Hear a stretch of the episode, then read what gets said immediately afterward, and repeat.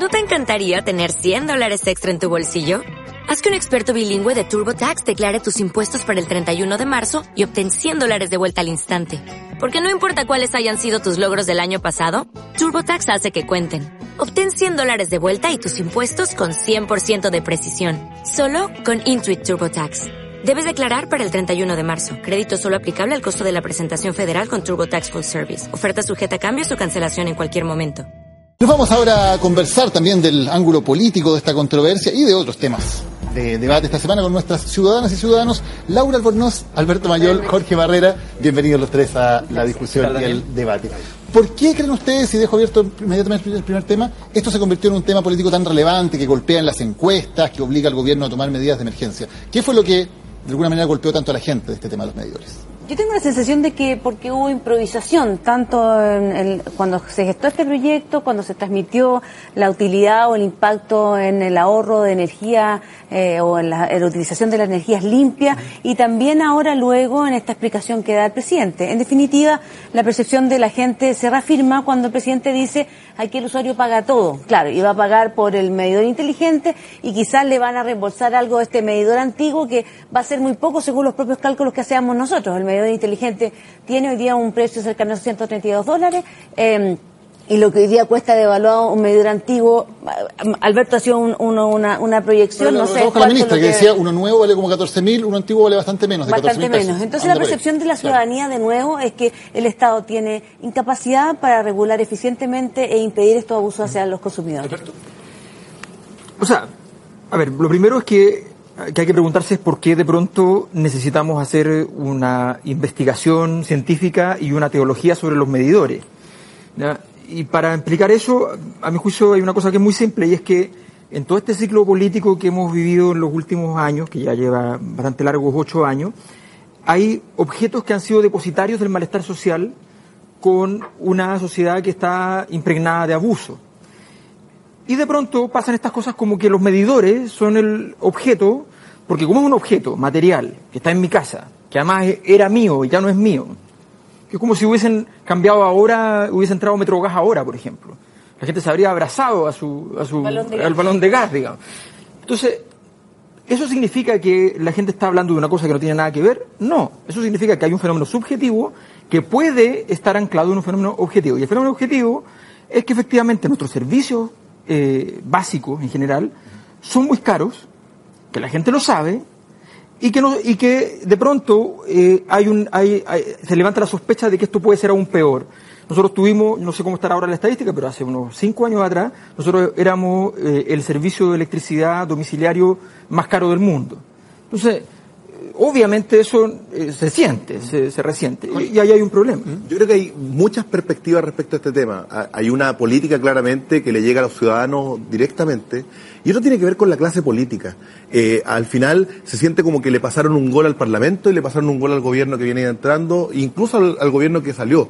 Eh, y por una razón muy simple, acá esta discusión se ha dado muchas veces respecto de cuál es la capacidad técnica que tienen los parlamentarios para poder enfrentar eh, las propuestas de gobierno, para poder enfrentar a los reguladores también sí, cuando van, por ejemplo, a las comisiones. Hoy en día vemos el gobierno cuenta con un staff de técnicos para poder explicar las cosas, las empresas cuentan obviamente también con un staff técnico para poder eh, ver cómo les va en la tramitación de las leyes, pero los parlamentarios no cuentan con eso, no cuentan con la con la ayuda técnica adecuada, pero con el equipo técnico adecuado. Para plata, además los parlamentarios para pagarse las asesorías, otra cosa que les gasten en otras cosas. El ¿no? tema está en, en, algo en algo más central que tiene más allá que ver con el asesor parlamentario de en particular, sino que con, con un staff que tenga el propio Congreso Nacional, a cargo de la Biblioteca Nacional, por ejemplo, para poder apoyar el trabajo legislativo. ¿No será que en definitiva las empresas tienen una influencia que habría que regularla de una mejor forma, porque hace, antes de ayer se, se anuló en el, en el Parlamento la ley de pesca, vamos a ver cómo prospera esto y la discusión en sala luego.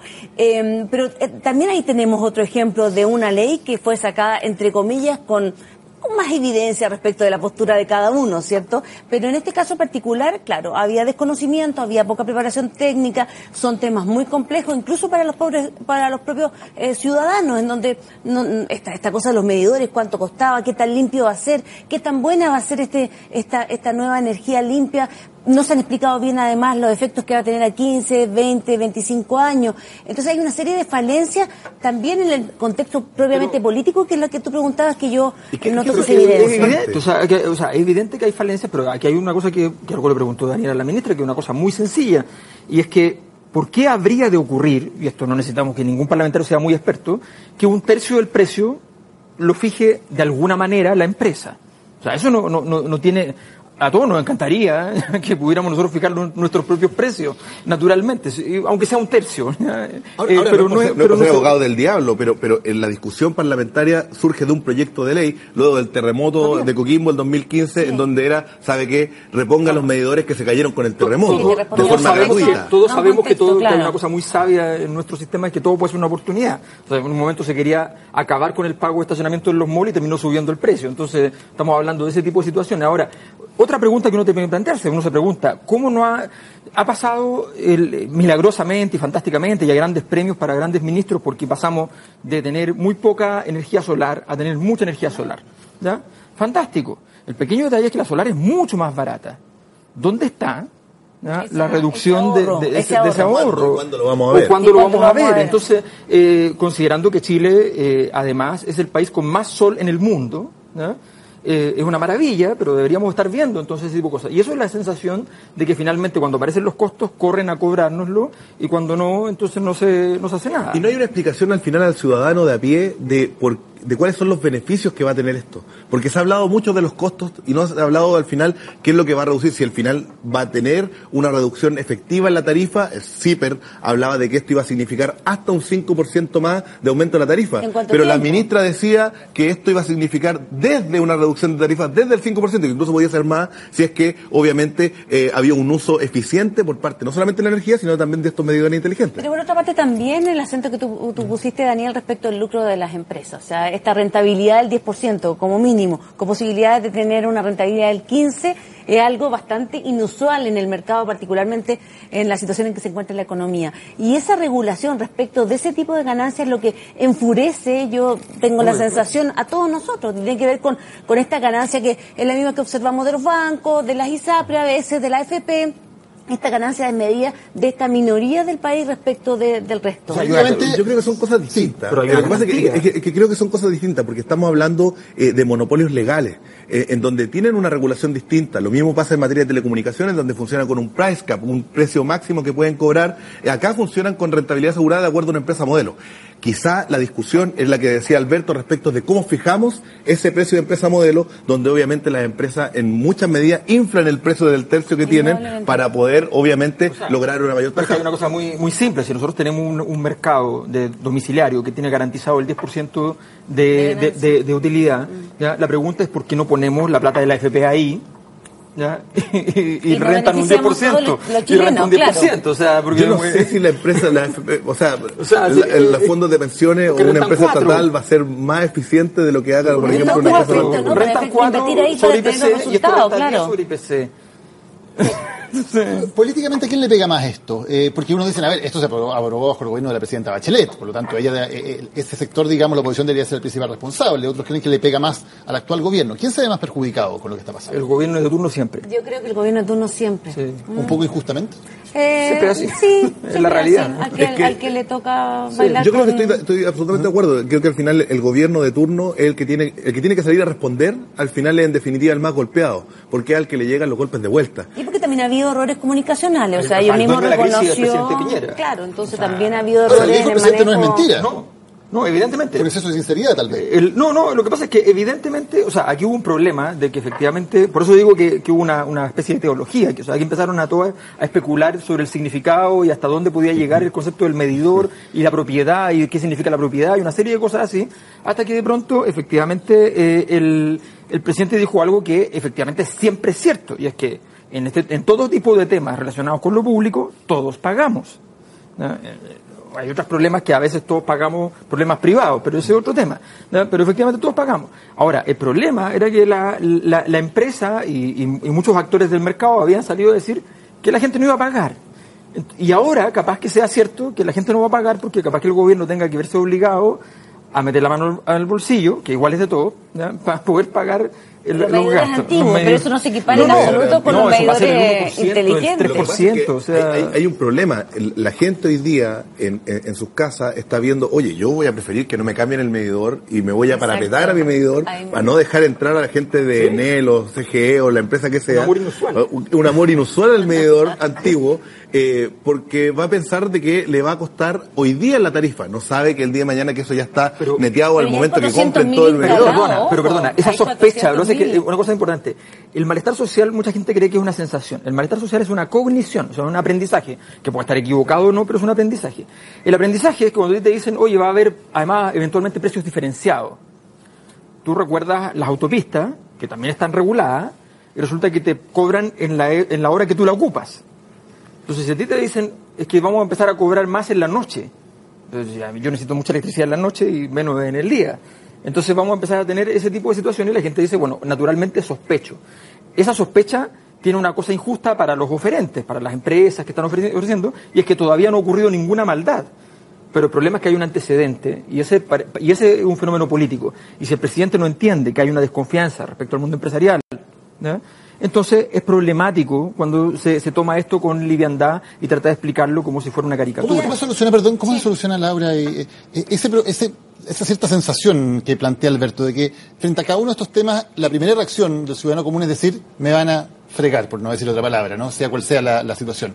¿Por qué ocurre eso finalmente? Buscando, yo creo que buscando una solución, porque existe, existe la, el antecedente, como se diría la jurisprudencia, existen fallos anteriores, resoluciones que efectivamente hacen desconfiar. Yo, yo la verdad que lo que lo que haría en este caso, que es más bien político, es tomar la decisión rápida de hacer las mejoras.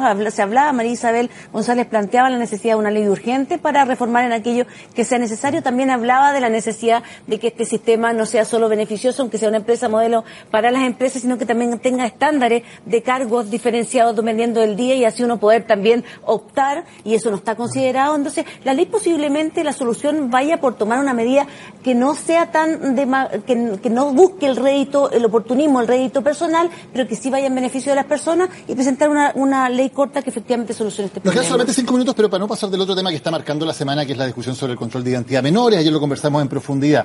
¿Qué efectos políticos va a tener eh, esa, esa discusión que ha abierto el gobierno? A ver, el primer efecto político es que obviamente el foco de discusión se corrió. Eh, dejamos de hablar de admisión justa, dejamos de hablar de otros temas que estaban en la palestra y obviamente acá yo creo que es un acierto el gobierno eh, en la medida de lo comunicacional, de poner el foco en seguridad ciudadana donde tiene las mayores armas históricamente por lo menos para debatir comunicacionalmente. Podemos tener discusión respecto de fondo, respecto al contenido de las medidas. Le elige una cancha que le conviene, este, elige una cancha y pone la pelota en la cancha que le conviene. el, el- el- el presidente Piñera tiene una característica, eh, él es un líder táctico eh, con muchos pasivos políticos. Eh, y esto es lo mismo, o sea, él gana una batalla que eh, eh, es útil para efectos de la disputa de las encuestas, pero, le pero sigue con el problema básico y es que su gobierno no tiene una impronta ni va a poder hacer en su segundo año, que es el año clave, eh, el conjunto, la, la construcción política que permita su ciclo de reformas. A él le interesaba un conjunto de reformas, esto no le sirve de nada, simplemente logra distraer a la opinión pública, generar un escenario de 50-50 eh, y, y generar una, una disputa que saque lo- de- del eje los, los temas problemáticos, pero, y eso lo hace él con este tipo de temas, con, con ir a Fantasilanda con los nietos, puede hacerlo con cualquier cosa. Y lo hace genialmente, pero es táctico. El problema es cuando llega la hora de decir, bueno, hagamos cosas estratégicas, logremos avanzar en nuestro proceso de reforma, hagamos las cosas que tenemos que hacer como país, y ahí el, presidente tiene un, un pasivo político importante que ha sido su, su impronta en todo este tiempo. Y además es reactivo. Yo creo que esto no le va a dejar ganancia a largo plazo. Efectivamente puede hacer mejorar un poco la encuesta de esta caída que ha tenido en el corto plazo, pero ¿cuál va a ser el legado? ¿Cuál va a ser lo que se va a recordar de su periodo? ¿Cuál es, es la gama de proyectos que él presentó en su segundo gobierno? Yo creo que eh, sumando y restando va a tener Y pérdida. lo triste es que todos sabemos que no tiene nada, que, no- que, que la medida no tiene nada que ver realmente con la delincuencia. Lo que pasa es que este, este, un- este- o sea, tiene mucho que ver con la delincuencia. Yo ahí, ahí- ahí discrepo y tiene que ver con la delincuencia principalmente porque muchos dicen, sabes que estas son medidas ineficientes. Eh, hablaba Mauricio Duche, decía, sabes que un 2,6% de los 3,6 millones de, de controles preventivos de identidad que se hicieron fueron terminaron en una detención. Estamos hablando de 72 mil personas que estaban con órdenes de detención pendientes y que fueron detenidas. Eso es un gran número. O sea, que, que nosotros tengamos Parece fuera. aquí que con- condicionar las libertades personales a cambio de un Siempre condicionamos. mísero porcentaje es que no, es que no es es un gran de éxito para la delincuencia. Lo que pasa es que nosotros no podemos medir el éxito. Yo estaría preocupado si es que de los 3,6 millones de personas, el 50% hubiesen sido detenidos por orden de detención pendiente, pues significaríamos que el 50% de las personas son delincuentes, cosa que no ocurre. ¿Quién es el presidente que, Ah, hizo, entonces, que hizo más indultos Lo que, a lo que- presos? no, no, no, es que independientes de los indultos a las personas que hayan, que, que hayan tenido... si estamos hablando de la delincuencia, Estamos- ¿no? ¿Quieres meter gente presa? ¿Por lo que qué pasa es que indultas a estamos gente que está hablando- presa? No, porque eso significaría que tú estás en contra de cualquier tipo de indulto. No, no, no, pero cuando tú hiciste 2.000 indultos, que fue lo que hizo el presidente Piñera, parece 2.000 aberrante- indultos contra me parece 60. aberrante es poner el siguiente, foco en el nosotros tema de la acá- lo que nosotros acá tenemos tema que- no se puede eludir. Yo encuentro que el lo tema de los grave menores tiene de que edad, ver con las personas hay menores de edad. controles investigativos para los menores de edad. El ¿por menor de edad tiene investigativo. este tema? Por una cuestión súper simple, porque para el investigativo yo necesito un indicio de delito. Sí. ¿Ya? Que es distinto Pero al control de yo escuché a la defensora de la infancia y tuvo, tuvo la verdad que una percepción bastante negativa de la inclusión de los menores Lo de edad. y tiene, yo tiene- creo ella que tiene una perspectiva negativa de la inclusión de menores de edad para muchas otras cosas, donde Bueno, se le si entrega es su- esa obviamente... es su función, para eso se creó Sí, esa lo que pasa es institución, que eso lo hay una entiendo. concepción equivocada de lo que es la autonomía progresiva como si fuera autonomía absoluta desde que tienen los 14 años, y eso no es verdad. O sea, Obviamente existen ciertas limitaciones y podemos hablar también, por ejemplo, de la restricción de circulación para menores de edad eh, durante la noche que se aplica en muchos países del mundo. Y eso, nadie dice que eso está mal en Alemania o en Gran Bretaña o en Estados Unidos, que se aplica abiertamente para que los menores de edad no anden en, en- en la semana o en horario escolar. queda para personas con Exactamente, menores de y eso, edad. y eso se hace eh, no para eh, fomentar ¿Y el nivel de que se, eficiencia de se ese tipo de detengan a las medida personas. real? Porque eso es lo que está puesto en duda. A mí no me queda claro en los números que este tipo de medida o de anuncio efectivamente tenga resultado en el combate contra la O delincuencia. sea, si yo detengo 72 mil personas que están con orden de detención pendiente y que antes no estaban detenidas, es absolutamente eficiente. Ver, mira, y es un absoluto éxito. O sea, Cuando cada persona, las personas van a decir, no oye, funciona- mira, vos estoy con un control investigativo que era mucho más eficiente. Obvio, había un indicio de delito. Si yo detengo a personas que están con un indicio de delito, Eso es lo que obviamente pasa a mí, que yo, tendría que ver el proyecto, porque en esto siento que hay mucho anuncio en donde no vemos el texto. Y la verdad que tendría que ver el proyecto para ver en la letra chica, que es una, un defecto que ha tenido el presidente Piñera en su primer gobierno y en el segundo, en donde la letra chica se pierde y caemos en cualquier cosa. Entonces, yo preferiría, por lo menos en este aspecto, poder ver el mí me detalle. parece que el problema es es la inconsistencia. O sea, tenemos un gobierno que en su primer mandato, el presidente Piñera hablaba contra eh, la puerta giratoria de la justicia y fue el presidente que, dado un informe técnico muy, muy, muy sofisticado, bien hecho, que le señalaba que en Chile tenía absurdamente una cantidad muy elevada de presos, indultó. Y porque Chile estaba entre segundo y tercero del mundo en cantidad de presos por cada mil habitantes. Eh, y no tenía fundamento porque Chile, en el, nivel de criminalidad, entre los siete grupos que hay, Chile está en el grupo 2, o sea, no está entre los países con mayor criminalidad. Entonces no tenía sentido una cosa con la otra. Entonces el presidente indultó, pero mientras seguía hablando de la puerta giratoria de la justicia, y ahora vuelve al, al mismo eje y sigue hablando en el fondo de la puerta giratoria de la justicia, diciendo que hay gente que está suelta, pero que debería estar presa y qué sé yo, y que hay que hacer este control preventivo de identidad. Me parece que, que no, que no hay consistencia y hay una cosa que hay que decir. En todos estos años, donde la delincuencia ha sido el primer tema normalmente de interés de la ciudadanía, en todos estos años se ha fracasado con, un, con este mismo modelo de gestión de la delincuencia. Se nos acabó el tiempo, Laura, Alberto, Jorge, muchísimas gracias por habernos acompañado en las Ciudadanas y Ciudadanos de hoy. Buenas noches, muchas gracias por la compañía. Sigan con CNN Chile.